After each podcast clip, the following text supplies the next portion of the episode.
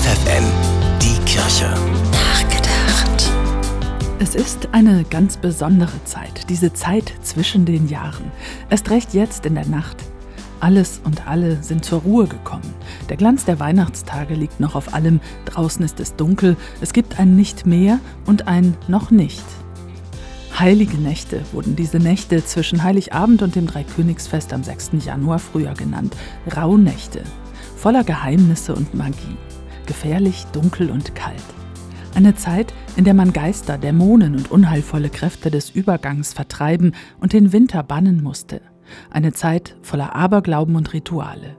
Manche haben sich bis heute gehalten, wenn Kräuter verbrannt und Häuser ausgeräuchert werden, wenn wir an Silvester Blei gießen oder wenn Kinder als heilige drei Könige verkleidet um die Häuser ziehen und Gottes Segen zum neuen Jahr erbeten für die Menschen, die darin wohnen. Heilige Nächte, Rauhnächte. Ich weiß nicht, was wird. Ich kann es nur erahnen und der Zukunft entgegengehen. So wie die Sterndeuter damals zu biblischen Zeiten. Sie sind auch nur einem Stern gefolgt nach Bethlehem, ihrer Ahnung, dass es sich lohnen würde, aufzubrechen.